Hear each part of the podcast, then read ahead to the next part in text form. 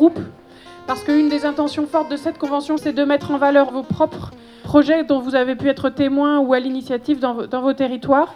Et on veut mettre en, valeur et, capter toute cette richesse autant que possible pendant les ateliers. Et vous avez bien compris aussi que la convention, c'est une rencontre d'acteurs avant tout, d'acteurs locaux. Toutes les connexions qui pourront être faites aujourd'hui euh, seront gagnées pour la suite, euh, pour de futurs projets entre acteurs. Alors, je m'appelle Catherine Bassani et je suis élue en charge de la santé environnementale à Nantes. Vous venez juste de participer à un premier atelier, on en sort à l'instant là, donc atelier sur euh, notamment la question des mineurs non accompagnés, qui est un mineur non accompagné, jeune majeur au cœur des préoccupations, là je lis euh, mhm. le panneau. Vous sortez de ce premier atelier, qu'est-ce que vous en avez retenu et qu'est-ce qui vous a plu, vous a pas plu? Voilà, racontez-moi un peu le sentiment. Alors moi déjà je suis ravie parce que je vois qu'il y avait énormément de personnes qui ont envie d'agir, que ce soit des élus, euh, des, journalistes, des personnes qui sont dans le milieu associatif et, aussi des gens dans le secteur privé, hein, parce qu'on l'a vu aussi. Donc ça c'est une première très très très bonne nouvelle. Euh, la deuxième chose que j'en retiens, c'est qu'on est vraiment dans, des échanges de bonnes pratiques avec, euh, comme on l'a dit, euh, ce qui marche et ce qui marche moins bien. On a absolument besoin de transversalité, de créer des liens. On voit bien qu'on est dans un système qui est extrêmement vertical. Le système global, l'organisation, l'organisation au niveau de l'administration, mais aussi des entreprises privées. Chacun est dans son truc, chacun est dans son, avec son budget, chacun est avec sa direction, chacun avec son service. Du coup, il faut qu'on arrive à créer des liens avec, euh, avec des gens avec qui on n'a pas l'habitude de travailler. Et là, ça demande une énergie euh, considérable et beaucoup de volonté. Tous les gens qui sont là ont envie de s'ouvrir un petit peu les, les, œillères et de voir avec qui ils peuvent travailler pour faire réseau. Parce que les solutions aujourd'hui, elles sont forcément transversales. Donc vous espérez repartir d'ici, donc de Grande Sainte, euh, avec quoi? Avec des contacts, avec peut-être des futurs projets déjà avec d'autres acteurs proches de la Loire-Atlantique par exemple? Alors, moi, je, suis venue d'abord porter euh, un exemple de solutions, de micro-solutions, mais qui sont peut-être transposables ailleurs. Euh, et puis, euh, j'ai écouté aussi des solutions qui se font ailleurs. Je vais essayer de voir si elles sont transposables à Nantes. Donc, l'objectif, vraiment, c'est essayer de repérer et partager les expériences inspirantes en termes d'accueil. Et ça peut paraître ridicule, on, on échange ce terme de bonne pratique contre le terme d'expérience inspirante. Euh, et puis dans l'idée d'expérience inspirante, il y a aussi l'idée importante de réfléchir aux réussites et aux échecs. Donc aux leviers et aux freins possibles, qui sont aussi importants à comprendre pour euh, avancer. Bonjour, je suis Émilie Bouvier, facilitatrice pour le collectif Commune Idée. C'est une rencontre d'acteurs euh, qui peut euh, démontrer que l'accueil est possible dans les territoires et il faut pouvoir ressortir inspiré de ces conventions, donc que chacun des acteurs reparte avec des bonnes idées. Mmh. Là, l'enjeu, c'est de faire aboutir les participants et pas simplement les intervenants euh, à des propositions les plus concrètes, les plus opérationnelles possibles. Donc nous, on a évidemment essayé de traduire ça en termes de méthodologie d'animation dans quelque chose qui, permet à chacun de repartir avec des cas concrets, euh, une banque de données, d'idées, d'expériences qui est euh, en capacité d'inspirer demain les acteurs qui vont retourner chez eux et qui vont aller expliquer leur expérience à, d'autres acteurs. Alors donc, on est là ensemble hein, pour s'inspirer de ces expériences, de nos intervenants puis du public, pour penser des alternatives locales à la politique nationale de non-accueil. Est-ce que je peux vous demander de vous présenter Oui, Damien Carême, maire de Grande-Sainte. L'idée, c'était de rassembler euh, le monde associatif et les élus locaux, euh, parce qu'on ne peut pas faire les uns sans les autres. La construction de ces politiques d'accueil doit se construire ensemble, État, ville, élus locaux, associations euh, locales, parce que chacun des acteurs a son rôle dans cet accueil. Alors là, la politique de l'État, on le voit, il y a eu la circulaire Colomb, il va y avoir la loi asile-immigration, elle ne va pas dans le même sens que la volonté des villes accueillantes. Du coup, comment on fait lorsqu'un État va à l'envers de votre envie, en fait, de l'envie des élus locaux? Eh ben, on informe l'opinion publique, on met la pression pour éviter que ça, ça se passe, et puis une, loi. Bah oui, bien sûr, euh, pour, pour, parce qu'on on crie à l'inutilité de cette loi, le côté violent de, de, cette loi, c'est jouer avec les peurs, avec les fantasmes, et, et c'est ça qu'il faut combattre. Justement, la réponse, c'est un réseau de villes. Euh, c'est quelque chose qui avait déjà été évoqué il y a quelques années par Anne Hidalgo, notamment un réseau des villes accueillantes. Ça a été évoqué plein de fois, ça n'est jamais arrivé. Pourquoi cette fois-ci, est-ce qu'on va sortir de cette convention nationale avec au moins un embryon de ce réseau? Bah Parce que je pense qu'on n'a jamais été dans une telle situation. Aujourd'hui, on voit bien, il y a plein d'acteurs de la société civile qui se mettent en marche. Il y a le monde culturel, il y a le monde des avocats, des juristes, il y a, les, il y a les, associations, les ONG, il y a le, monde médical, il y a, des élus de plus en plus nombreux qui le disent. Donc il y a un changement, il y a en train de se passer quelque chose dans la société civile et c'est le bon moment pour y aller. Il y a quand même 500 maires en France qui ont ouvert des centres d'accueil, ça se passe très bien. Voilà, c'est déjà une lame de fond qui est là derrière. Et enfin, la question, c'est le rapport avec la majorité, les représentants notamment de la République En Marche. Aujourd'hui, il y avait un député de la République En Marche, Aurélien Taché. Il est venu, c'est déjà pas mal d'en avoir un. Est-ce que vous espérez convaincre peu à peu Comment on va aller chercher ces gens-là qui, eux, peuvent influer sur l'exécutif? Eh ben, c'est quand on changera l'opinion publique. Je pense qu'ils seront sensibles. Ben oui, parce que c'est les gens qui feront pression sur les élus. Ah, puisque les élus, pour plaire à, à, leur, à, à, leurs électeurs, ben, ils suivront cette opinion publique. Et sur une question comme ça, là, ça sera extrêmement important. Je, moi, j'ai fait aussi une intervention à Sciences Po Aix-en-Provence la semaine dernière, il y avait une autre députée à La République En Marche qui disait que c'était inutile cette loi, qu'elle a déjà voté contre euh, une chose à l'Assemblée nationale, contre un projet du gouvernement, et, qui, le, dit bien. Donc on voit bien que même au sein de la majorité, ça vacille.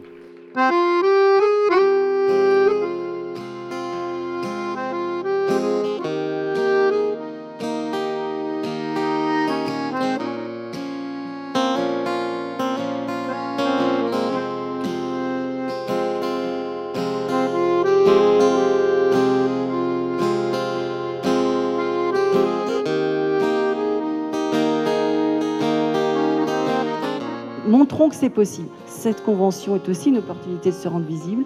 Il faut arrêter de penser qu'on est minoritaire. Il y a manifestement des dizaines de milliers de personnes en France qui veulent une autre politique d'accueil digne. Voilà.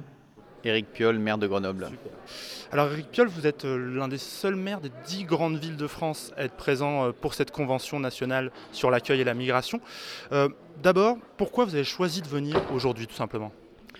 Parce que je crois que la, mise sur, la table du, sujet euh, de l'exil euh, est un sujet majeur pour notre société, euh, à la fois évidemment pour là nos solidarités directes et tout ce qui se passe, mais aussi pour notre façon de, regarder le futur. Et en plus, on, peut quand même assister depuis 30 ans à un glissement des terminologies utilisées, y compris par la gauche, en tout cas par le Parti socialiste, qui clairement a fait de l'immigration un, problème et un sujet politique.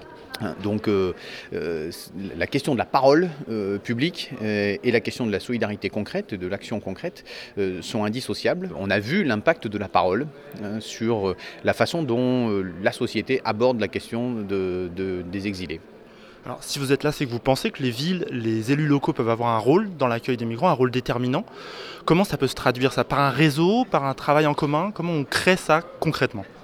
Oui, effectivement, c'est ce que nous cherchons à faire de différentes façons. On a eu cette tribune euh, euh, sur, euh, là aussi, la politique migratoire de la France que, j'ai signée au mois de décembre avec le maire de Strasbourg, avec le maire de Bordeaux, avec le maire de Toulouse, parce que de toute façon, nous, nous regardons les habitants que nous avons sur le territoire. Les exilés sont des habitants du territoire. Il faut effectivement à la fois des échanges de pratiques de politique publique, des échanges de pratiques de société civile, euh, d'articulation entre le politique et la société civile. Ça, c'est ce qui se fait aujourd'hui. Exactement. Et euh, effectivement, dans le, rapport au gouvernement, le rapport politique, mais également le rapport juridique, il faut construire, construire tout cela. Ça permet de pousser parce que euh, là aussi, le, gouvernement se trouve face à l'impasse euh, l'impasse euh, à la fois idéologique de la politique qui met en œuvre, évidemment, mais euh, l'impasse concret, pratique. Donc il se retrouve face à des situations auxquelles il ne sait pas faire face. Pour vous, les villes, malgré la baisse des dotations, malgré la disparition de la taxe d'habitation, malgré de plus en plus de responsabilités qui sont sur elles, peuvent avoir ce rôle d'éclaireur sur la question des migrants en poussant le gouvernement à, agir, à se positionner à chaque fois? Oui, parce qu'on s'affranchit euh, finalement de, la question de la politique euh, migratoire, euh, juste pour dire, les habitants, ils sont là, c'est des habitants. On ne peut avancer que si on maintient du lien humain direct, c'est-à-dire qu'on ne peut pas déléguer à l'État la, politique migratoire et, l'accueil, parce qu'à ce moment-là, on en fait juste un objet quantitatif. Or, l'enjeu, il n'est pas là. Se fermer aux, migrants, c'est se dire qu'on va vivre de plus en plus dans une société dont, dont, il faudra se protéger de tout le monde autour. Et puis, en fait, c'est une vue totalement renfermée qui, finalement, nous paralyse. Et à chaque fois, mais c'est ça qui me renforce dans l'idée de. Il faut le créer le contact à un moment, parce qu'à chaque fois qu'on entre en contact avec ces exilés-là, on devient différent. Vraiment. Même le ministre de l'Intérieur, quand il est venu sur le camp, il en est sorti différent que quand il est rentré. C'est ça qu'il faut multiplier en France.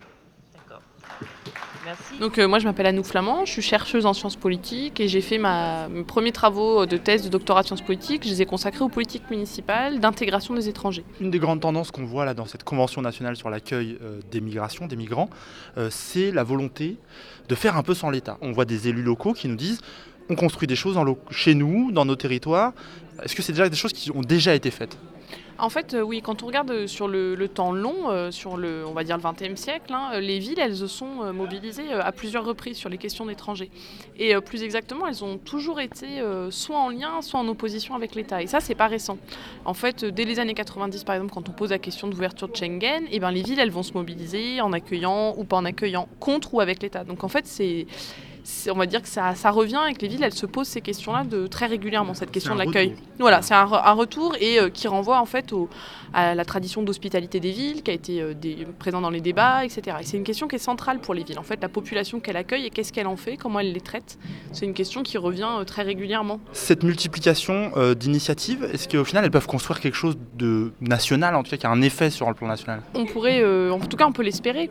je pense que c'est un des objectifs de cette convention nationale et c'est vrai que de façon assez étonnante, alors que dès 2015, euh, des grandes villes françaises, en septembre, au moment de la mort du petit Elan, s'étaient mobilisées en disant qu'elles allaient construire un réseau national. Cet enfant qui avait, été qui avait, été retrouvé sur une plage, mort, etc. Il y avait eu un élan de solidarité et il y a eu cette, cette invitation à un réseau national renouvelé en 2016, puis en 2017, et pour l'instant, rien ne vient. Quand est-ce que ça va vraiment se faire et quand est-ce que les villes françaises vont vraiment se mobiliser collectivement? Je pense que Damien Carême est, euh, un leader politique euh, qui a montré qu'il pouvait incarner localement euh, des politiques locales fortes, assumées, d'ouverture. Et je pense qu'à travers ce leadership-là, il peut réussir à convaincre des élus. Et puis je pense que ça vient un peu en maturation, j'espère, d'une réflexion politique un peu plus longue. Évidemment, c'est aussi un moment crucial, au moment où la loi est présentée au Parlement, donc de pression politique. Et on peut espérer que ce soit que le début d'une pression. Donc oui, on peut l'espérer. Après, est-ce que ça viendra C'est aux acteurs politiques de, de le faire.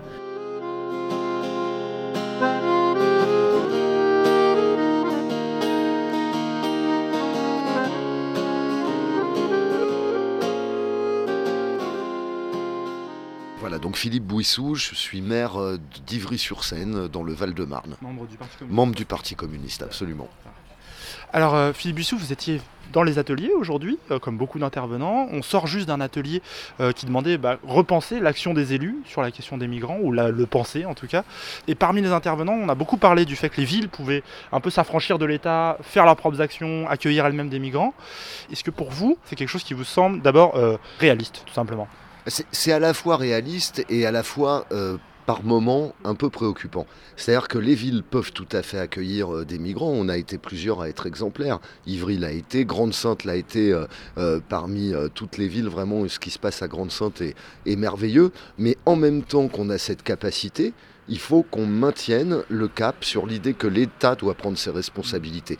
Qu'il y ait des maires volontaires exemplaires qui prennent les choses et qui fassent la démonstration des possibles, mais il faut que le relais soit pris par l'État et il faut aussi que tout le territoire national contribue euh, à cette responsabilité d'accueil des migrants. Il ne faudrait pas qu'il y ait quelques maires plus conscients que d'autres des difficultés qui assument tout, alors que d'autres à côté feraient le choix de ne rien assumer du tout. Donc ce que vous appelez, c'est plutôt un rôle de, démarreur des, des, villes qui lance des initiatives et l'État prendrait le relais?